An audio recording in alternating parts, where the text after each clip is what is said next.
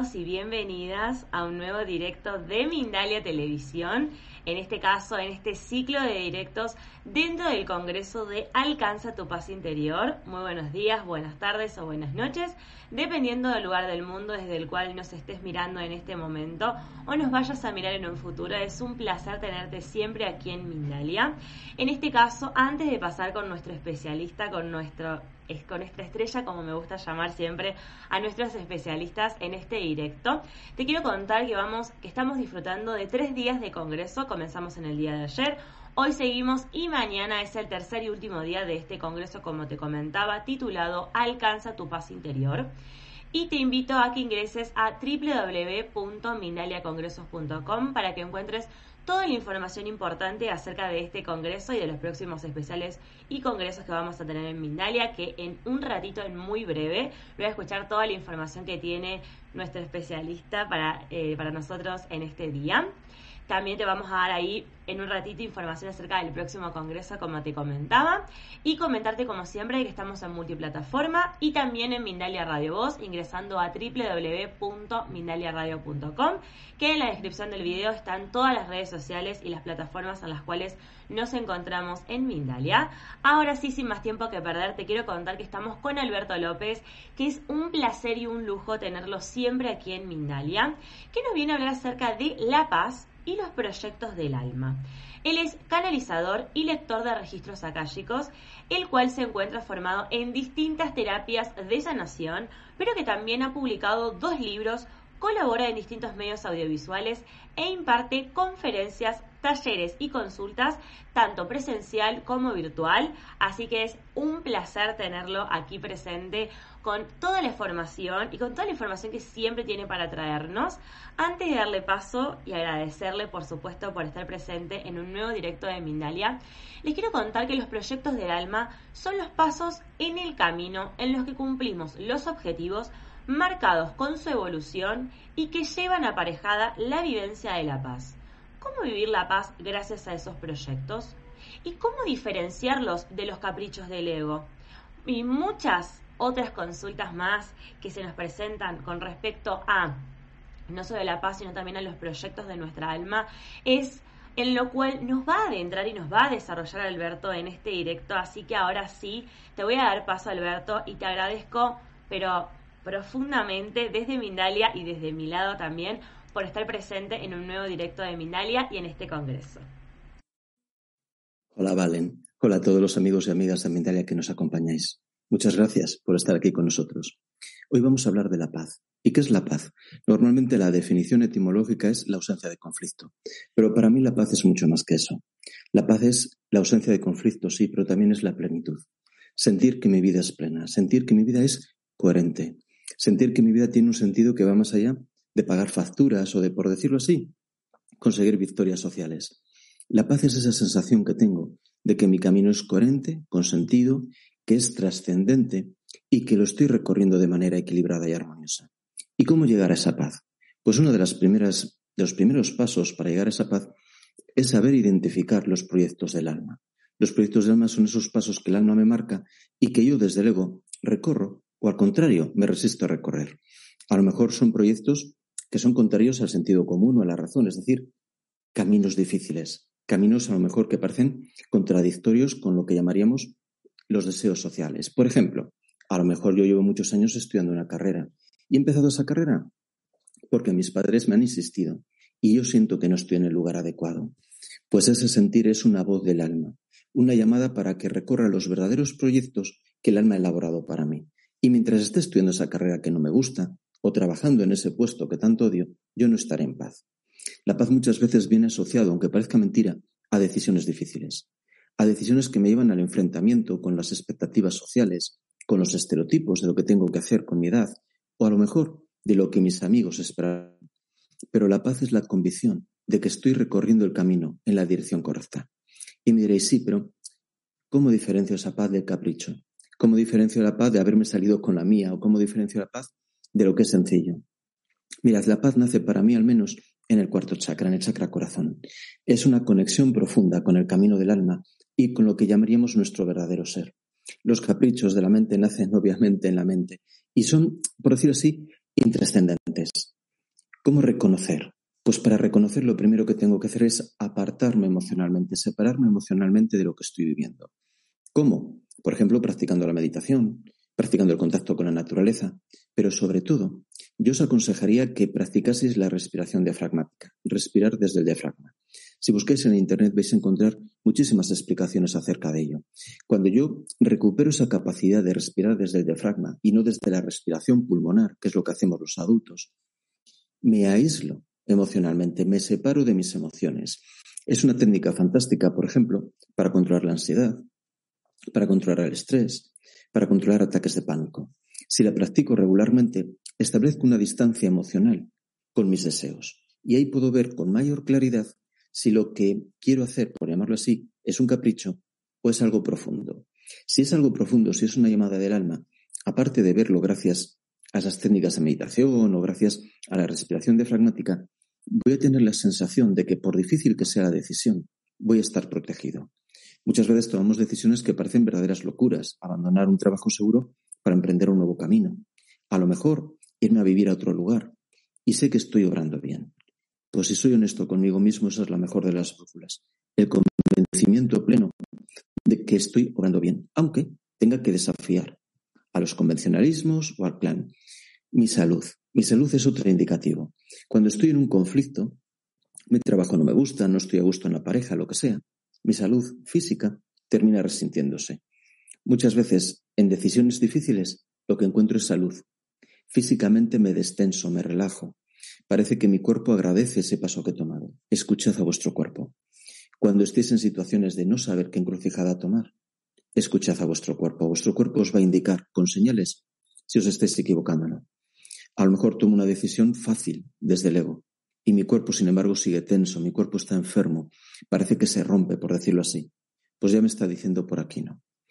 Otra señal muy importante. Pedid a vuestros guías. Pedid a vuestros guías que os indiquen. A lo mejor con aparentes, solo aparentes coincidencias. A lo mejor con un encuentro casual y solo aparentemente casual con un amigo. Abríos ese tipo de señales. Cuando yo quiero recorrer el camino del alma, el universo me lo va a facilitar. Eso sí, recorrer el camino del alma y vivir esos proyectos de una forma plena va a tener un precio, sabiduría y valor. Muchas veces lo cómodo es seguir lo que llamaríamos los instintos del ego, seguir lo que se espera de mí, lo que espera de mí el clan, la familia, la pareja, yo qué sé qué. Pues cuando pongo un punto y final a esas expectativas y soy fiel a mí mismo en ese acto de valor, ahí me estoy dando derecho a recorrer el camino del alma. Y fijaos, para recorrer el camino del alma y cumplir esos proyectos es necesario la fidelidad a uno mismo. Muchas veces yo me comprometo con mi pareja, me comprometo con mi empresa, me comprometo con el plan, incluso en cierta manera me comprometo con un partido político, por ejemplo. Y en esos compromisos me traiciono. Los proyectos del alma son proyectos que exigen ser fiel a uno mismo, que exigen amarse y respetarse. Otra señal, si yo para seguir un camino tengo que faltarme al amor a mí mismo, tengo que faltarme al respeto a mí mismo, no os engañéis, no es el camino del alma. El camino del alma no es, un camino en el que tengo que despreciarme y castigarme, nunca. A veces pensamos que el karma aparece en el, en el camino del alma precisamente así, un castigo. Voy a sufrir mucho y así liberaré el karma. Me voy a sacrificar y así liberaré el karma. El karma solo se puede liberar de una manera, aprendiendo a amar. Así que si en este acto de sacrificio, de sufrimiento, en cambio de, aprender a amar. Estoy castigándome, faltándome al respeto y, por decirlo así, ofendiéndome a mí mismo. No os engañéis, no es el camino del alma, nunca. El camino del alma es un camino de plenitud, un camino en el que desarrollo mis capacidades, mis dones, mis potencialidades, un camino en el que crezco como persona, un camino en el que otorgo a los demás otra señal. ¿Qué estoy entregando a los demás? Si a los demás no les entrego nada y mi objetivo es ganar dinero, ahí estoy fallando.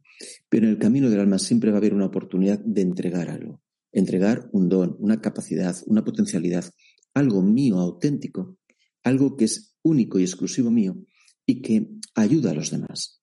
Y en esa entrega crezco yo y crece la unidad. Y esa entrega viene asociada a otra palabra, que también es propia del camino del alma, servir. ¿A quién servís? Yo sirvo a mi empresa para ganar mucho dinero.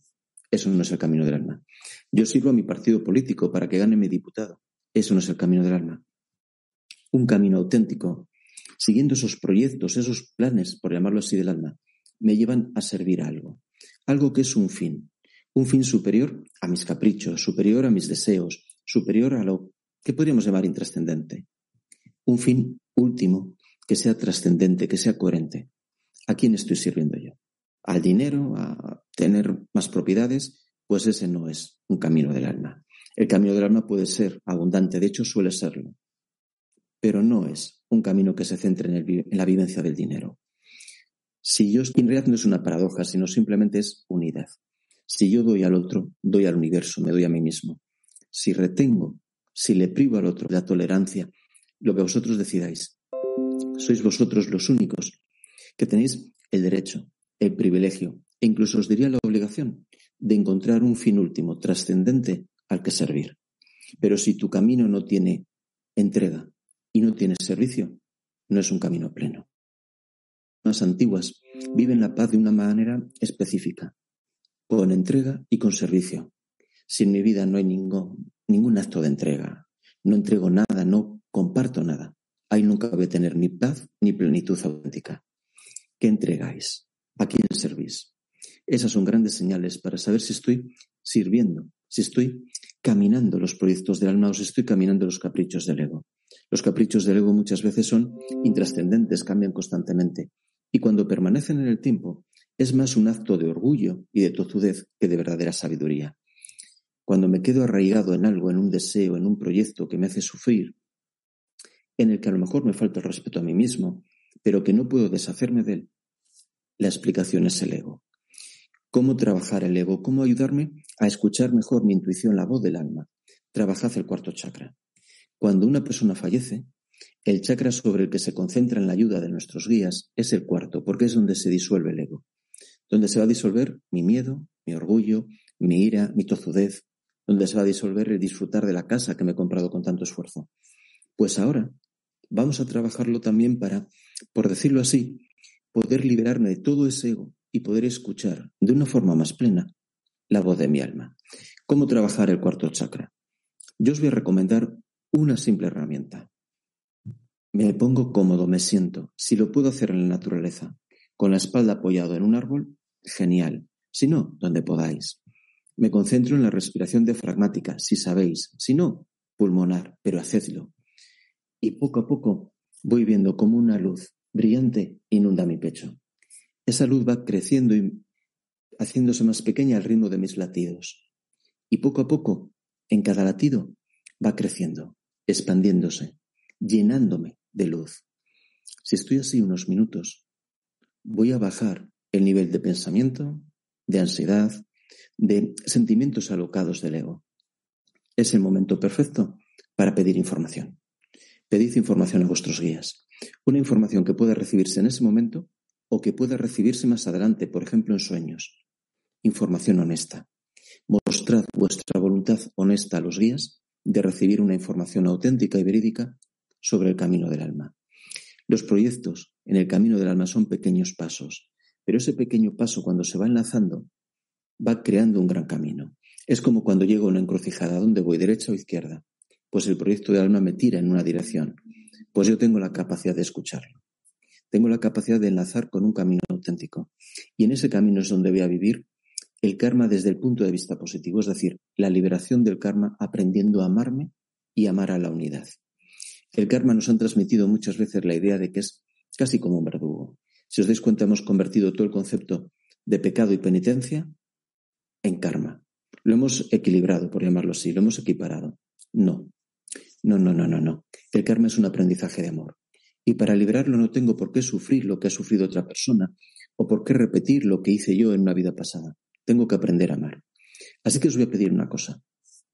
Por las noches, cuando os vayáis a dormir, pedid al universo. Ayúdame, universo, a aprender a amar. Amarme, a respetarme y amar y respetar a la unidad. Yo no puedo recorrer un camino del alma si no aprendo a amarme. Cualquier tipo de proyecto, de idea, de encrucijada, en la que tenga que renunciar al amor a mí mismo, en la que tenga que renunciar al respeto a mí mismo, eso no es el camino del alma. Cuando estoy en una posición de, bueno, voy a sacrificarme, voy a sufrir, pero así me gano el amor, así me gano el respeto, así me gano el perdón de Dios o todo ese tipo de conceptos de carencia, eso no es el camino del alma. El camino del alma es un camino de abundancia, de plenitud, de armonía, de equilibrio, palabras que van hermanadas con paz. ¿Cómo voy a vivir la paz si estoy faltándome el respeto a mí mismo? ¿Cómo voy a vivir la paz si me estoy ofendiendo, traicionando y menospreciando? Muchas de las personas que estáis ahora escuchándonos sois personas altamente sensibles, personas que tenéis una capacidad para empatizar, para conectar con el otro. Esas personas sabéis que yo no puedo estar en paz si el otro con el que empatizo, con el que me uno, está sufriendo. A eso se le llama unidad. Las personas altamente sensibles a veces parece que son personas de segunda categoría, porque son menos productivas o porque se supone que gestionan peor los sentimientos. Lo que sois sois personas altamente conectadas. Y en esa conexión vais a comprender inconscientemente que la verdadera paz está vinculada a la paz en un sentido general, en un sentido de unidad. Y esa paz necesita primero la comprensión de que todos estamos experimentando lo que debemos experimentar para aprender, para evolucionar. Necesita la aceptación, aceptar esta situación. Necesita el no atarme al pasado ni atarme al mañana, sino vivir plenamente el hoy. Si os dais cuenta, la paz en realidad la podemos ir desglosando en distintos conceptos. Y cuanto más evolucionada es una persona, más comprensión tiene de estos conceptos. Las personas altamente sensibles, en su conexión con la unidad, aprenden que mi paz no puede desligarse del otro. Pero esta lección tiene más componentes. Yo no puedo vivir aislado del otro, pero tiene que llegar un momento en que yo sea capaz de sentir la paz aún en el conflicto con el otro. Os explico. Imaginaos que yo desafío a un miembro del clan. Imaginaos que desafío a un compañero de trabajo. Imaginaos que entro en un conflicto con mi pareja. ¿Por qué? Porque en el amor a mí mismo, en el aprendizaje a amarme, pongo límites. Ahí me diréis, no puedes estar en paz porque hay un conflicto.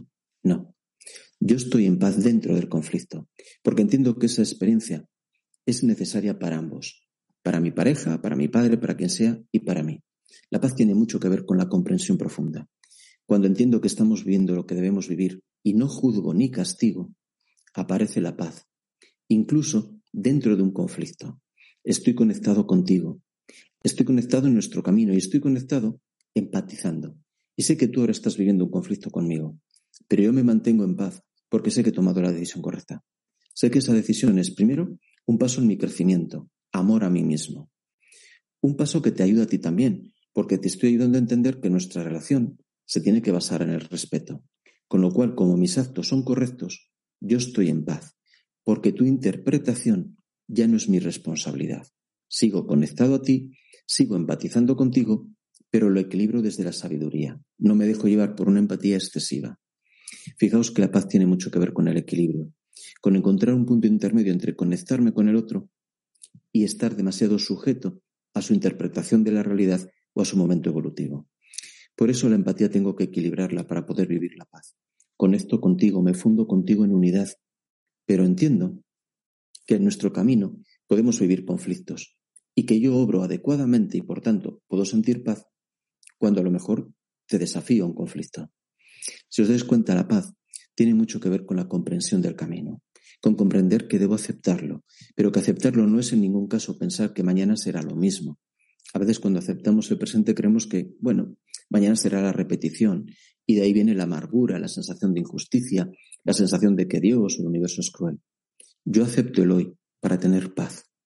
Acepto el hoy para vivirlo plenamente, pero no parto del principio de que el mañana vaya a ser igual. El mañana será el que deba ser. La paz viene también de la aceptación del pasado. Liberarme del juicio. Imaginaos a vosotros mismos hace 10 años, hace 15 años, en vuestra infancia, en vuestra adolescencia. ¿Qué le diríais a ese niño? ¿Le recriminaríais, le juzgaríais, le castigaríais o le abrazaríais? Si queréis tener paz en la vida, abrazadle.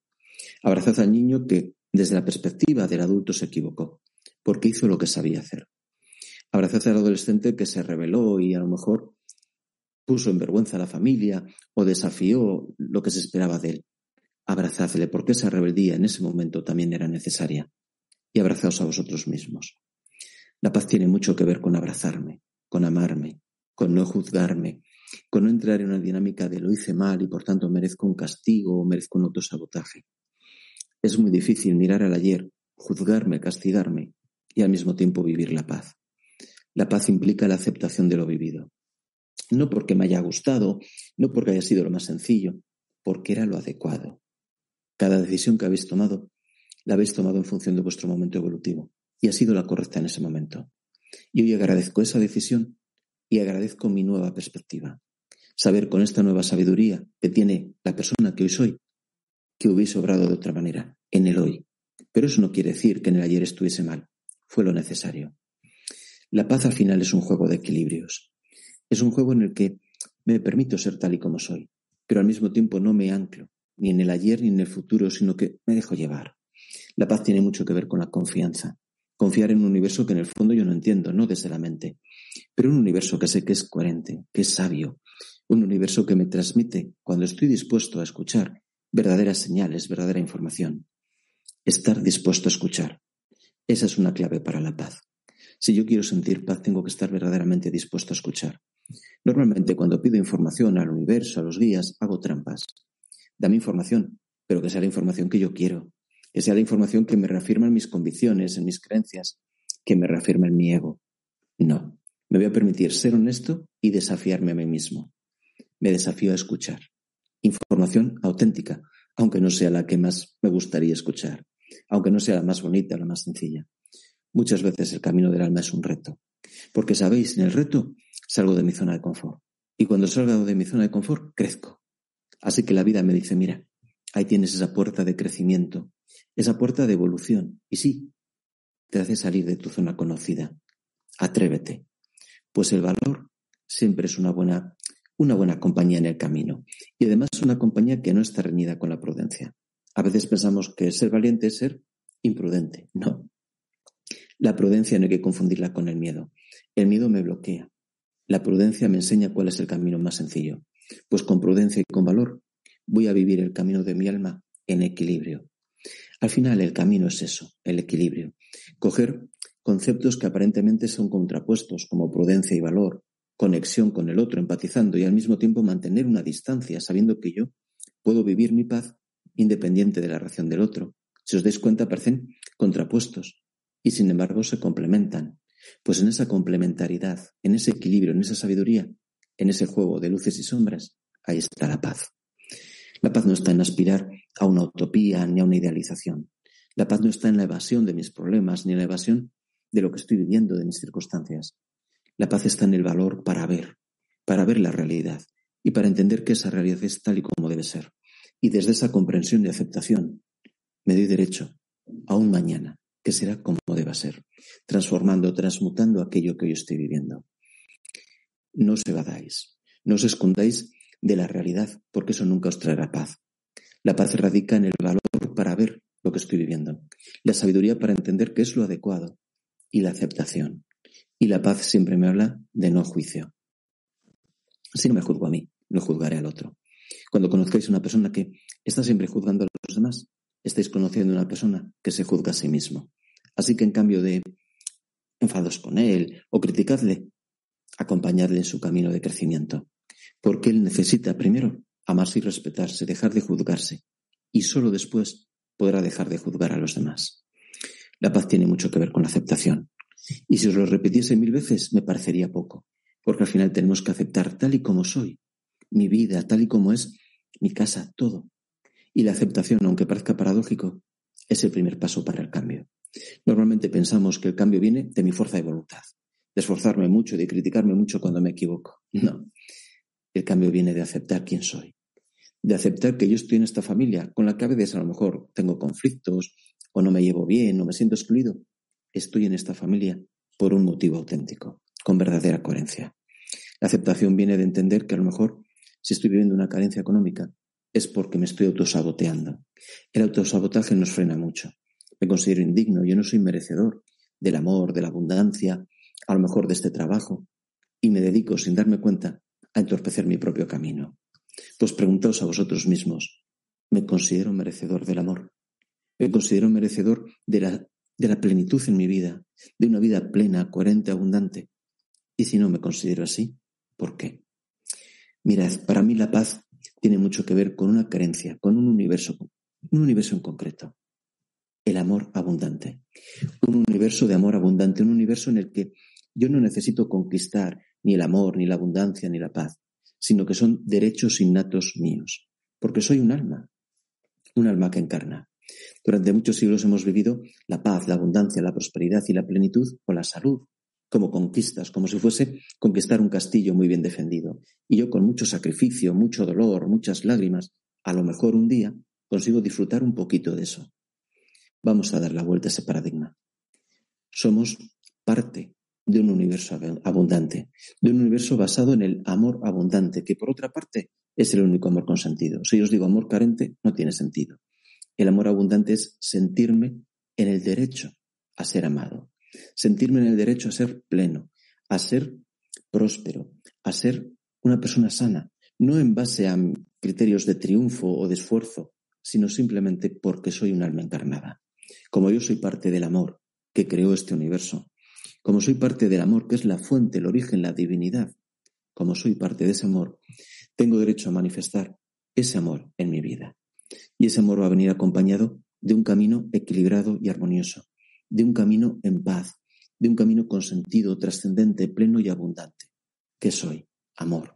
Amor abundante. Yo no soy la carencia, yo no soy el miedo, ni soy...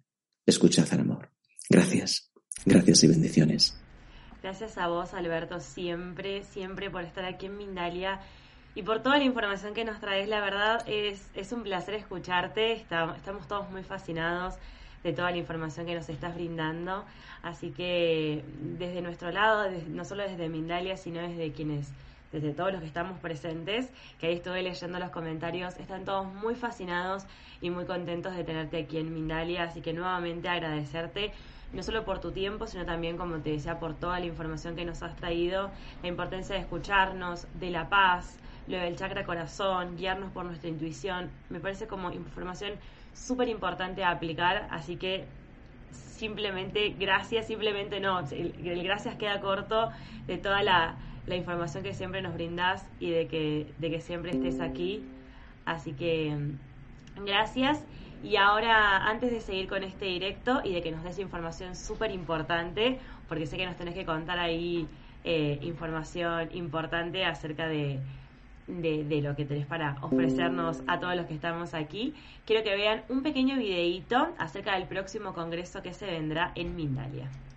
El pasado ya no existe. Aún así, gran parte de lo que somos se lo debemos a lo que hicimos, lo que dijimos, lo que sentimos. Cada experiencia pasada te ha convertido en la persona que eres hoy. Por eso es importante revisar tiempo atrás, para liberarte del peso que representan tus creencias limitantes y los conflictos que no supiste resolver. Aprende técnicas y claves para conseguirlo en el nuevo congreso de Mindalia.com, Aprendiendo a sanar tu pasado, que se celebrará los días 5, 6 y 7 de octubre de 2022. Apuesta por tu crecimiento personal y espiritual. Apuesta por tu bienestar y felicidad. Para más información entra en www.mindaliacongresos.com, escribe un correo electrónico a congresos.mindalia.com o un mensaje de WhatsApp al más 34 670 41 59 22. Buenísimo. Ahora, antes de ir con las preguntas de la gente, Alberto, como les adelantaba hace un ratito, quiero que les cuentes acerca de tus consultas privadas para que quien quiera pueda aprovecharlas y que recuerden información también importante que en la descripción del video están todas las redes de Alberto para que puedan comunicarse con él. Muchas gracias, Valen. ¿Qué podemos esperar de una canalización o de una lectura de registros acásicos? Pues podemos esperar paz. Paz por dos motivos. Primero, por la energía que se crea en ese momento, que nos llena de paz y de confianza pero también por las respuestas. Respuestas completas a preguntas que desde el ego no sabemos responder. ¿Por qué tengo esta relación tan mala con mi pareja? ¿Por qué me siento bloqueado? ¿Qué sentido tiene mi vida? ¿Qué dones o qué capacidades puedo desarrollar y no estoy llevándolo a cabo? Esas preguntas que desde el ego se quedan insatisfechas en respuesta, podemos encontrar respuestas auténticas, honestas, profundas en una canalización. Al final, la paz también depende mucho de esa comprensión de lo que estoy viviendo. Si queréis vivir paz, si queréis vivir una vida plena. Una canalización es una herramienta práctica para conseguirlo. Es atisbar más allá del velo de la mente lo que el alma me quiere transmitir. Os invito a vivir la experiencia. Es mucho más difícil explicarla que vivirla. Atreveos. Gracias, gracias y bendiciones. Buenísimo, bien. Ahora sí vamos a ir con las preguntas de la gente, como te comentaba. Alberto, en primer lugar, la de Luisa Saavedra Tamayo, desde Perú y desde YouTube. Dice, Alberto, en estos momentos de mi vida, en la búsqueda de la espiritualidad, he llegado a la Cábala y al camino de la Torá a través del Zohar. ¿Me siento en espera de lo que tiene que llegar de mí? Esa, una gran pregunta. Yo te diría que hay que esperar, pero hay que esperar activamente. ¿A qué me refiero? Espera desde la implicación, desde el compromiso, desde una apertura honesta. Muchas veces la espera se transforma en me siento en el sofá y no hago nada. Pues no. Yo me abro al universo y me abro con un posicionamiento claro, es decir, me comprometo a seguir estudiando, a seguir investigando y a que las herramientas y e instrumentos que la vida me vaya depositando las voy a saber utilizar y sacar partido. Creo que has dado un primer paso y creo que la vida te entregará muchas más herramientas. Acéptalas e intégralas porque al final una de las características de la vida es que es extraordinariamente diversa y rica. Y una primera herramienta es un primer paso para seguir ahondando en el camino del autoconocimiento. Gracias, Luisa. Genial. Ahora te consulta, en este caso, Nancy González Salazar, también desde YouTube, pero en este caso desde París. Dice, ¿cómo aceptar situaciones adversas que no entendemos por qué pasan? He tenido un accidente en el gym y me tienen que operar el hombro. Estoy contrariada, preocupada y sin paz por eso. Pues fíjate, aunque parezca contradictorio en una situación adversa, lo primero que tengo que hacer es borrar el adjetivo de adverso. Eliminar juicios. Trabaja en la eliminación de juicios. Cuando yo tengo una lesión, obviamente voy a sentir dolor, voy a sentir miedo, y por supuesto la califico desde luego como adversa. ¿Qué me está transmitiendo esa situación? El que yo haya tenido una lesión en un hombro no es casual. ¿Por qué en un hombro? ¿Qué me está transmitiendo mi cuerpo? Pues a lo mejor el que mi cuerpo me transmita esto con una lesión es una bendición, porque si mi cuerpo no me transmitiese nada, esa voz del alma que no estoy escuchando se manifestaría con más fuerza a través de otro medio. Una lesión es una advertencia, una llamada a una escucha mayor. Pues escúchate, ¿Qué es lo que tu cuerpo te está transmitiendo? Que tu alma quiere compartir contigo y tú no lo escuchas de otra manera. Pues una lesión tiene esa parte positiva de autoaprendizaje, de autoconocimiento. Tiene la parte positiva de que puedo tomar cartas ya en el asunto y no, por decirlo así, dejar que el reto o que el problema siga creciendo. Tiene una parte positiva también, que es ir más allá de lo que llamaríamos un conocimiento médico tradicional para investigar otras herramientas de sanación, otras terapias que puedan ayudarte en ese problema físico. Es más, salir del encasillamiento del problema físico para ir a la raíz energética. Muchas veces una situación de dolor tenemos que verla más allá de lo que estamos experimentando para ahondar en todas las posibilidades que nos abren. Tú ahora a lo mejor tienes que hacer una rehabilitación. Puedes pasarte la rehabilitación maldiciendo, juzgando y castigando al universo, o aceptando, agradeciendo y bendiciendo lo ocurrido. La gratitud es la gran herramienta liberadora. Mira, es una oportunidad para comprender, comprender la importancia de la gratitud. Comprenderlo te va a ayudar a lo largo de todo tu camino. Yo creo que tienes una posibilidad. De ti depende cómo vivirla. Pues sal del encasillamiento y sal del juicio. Y permítete aceptarlo desde una visión mucho más profunda. Sí, tengo una lesión. Algo quiere decir. Voy a trabajar en agradecerla, voy a trabajar en aceptarla. Y ahí voy a salir creciendo yo. La lesión se curará, pero tú puedes salir habiendo crecido muchísimo como persona. Pues plántatelo como un reto. Voy a trabajar en el crecimiento mío. Y eso es más importante que una lesión, que, por decirlo así, implique un sufrimiento puntual. Gracias. Totalmente. Qué importante poder ver de esas situaciones y de esos momentos una oportunidad y posibilidad para poder crecer nosotros. Así que nuevamente gracias Alberto porque la verdad eh, toda la información es, es muy importante y muy rica, así que por sobre todas las cosas agradecerte siempre.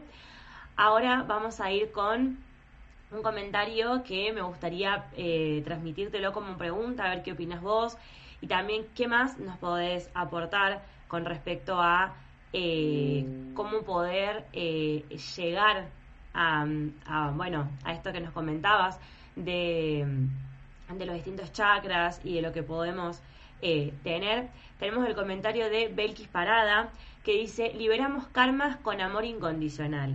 Entonces, lo que yo te quiero preguntar y consultar es si vos compartís esto de liberamos karmas con amor incondicional y si es así, ¿cómo llegamos a ese amor incondicional?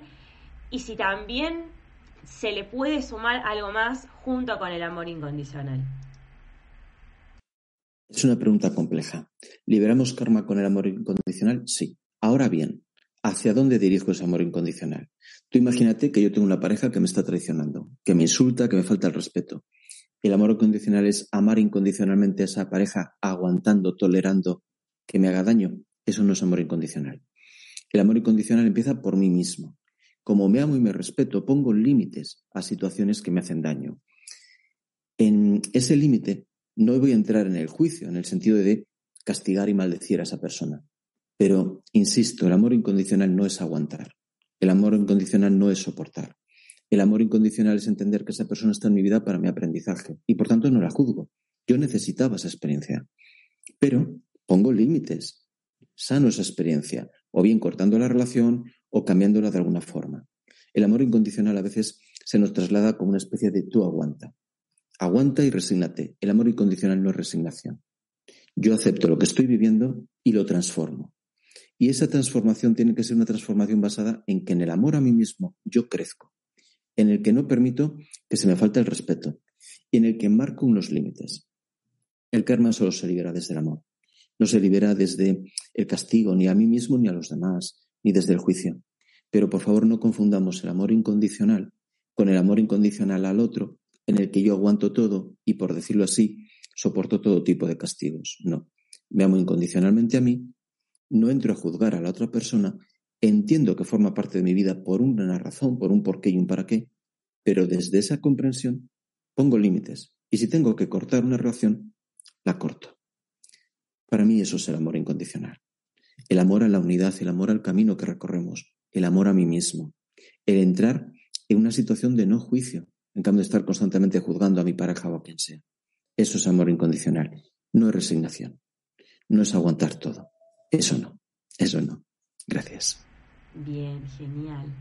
Ahora vamos a ir con la última consulta, en este caso de Manuela Irene Esquivel Caballero, también desde YouTube, pero en este caso desde Perú. Dice, por favor, no encuentro mi paz. Siento que mi esposo es un obstáculo y bloquea mi crecimiento espiritual que ya empecé. ¿Debo tomarlo como un reto o debo soltar? Muy bien, partimos de una relación en la que tú consideras que esa persona te está bloqueando. ¿Qué implicación crees que tiene?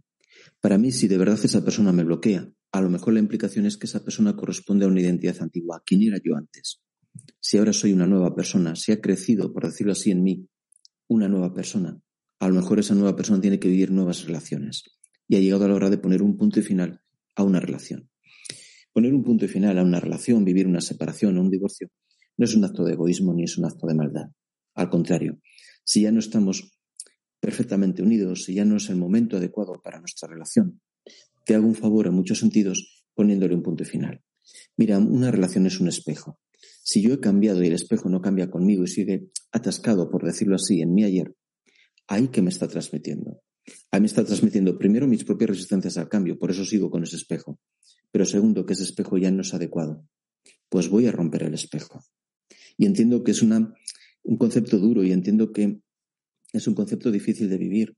Y entiendo también que es un concepto que no hay que tomar en un 100 o en un cero. Hay que equilibrarlo.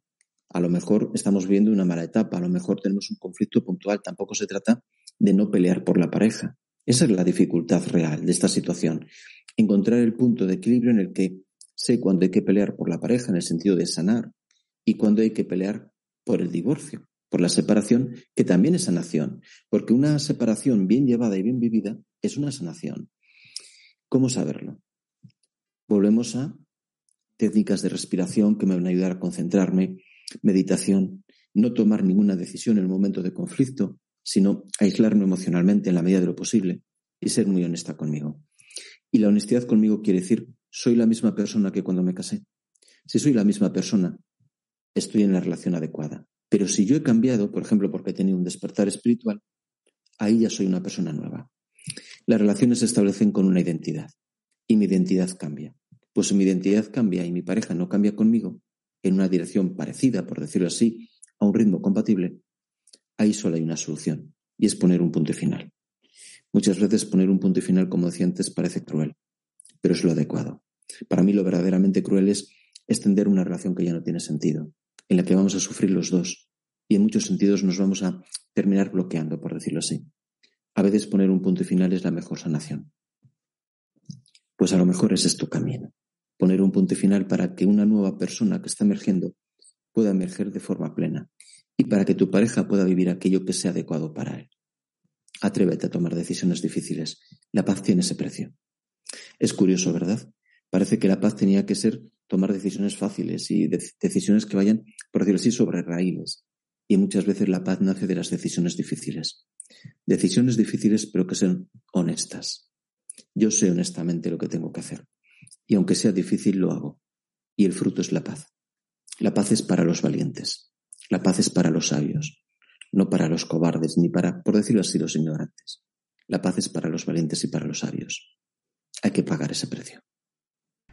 Genial.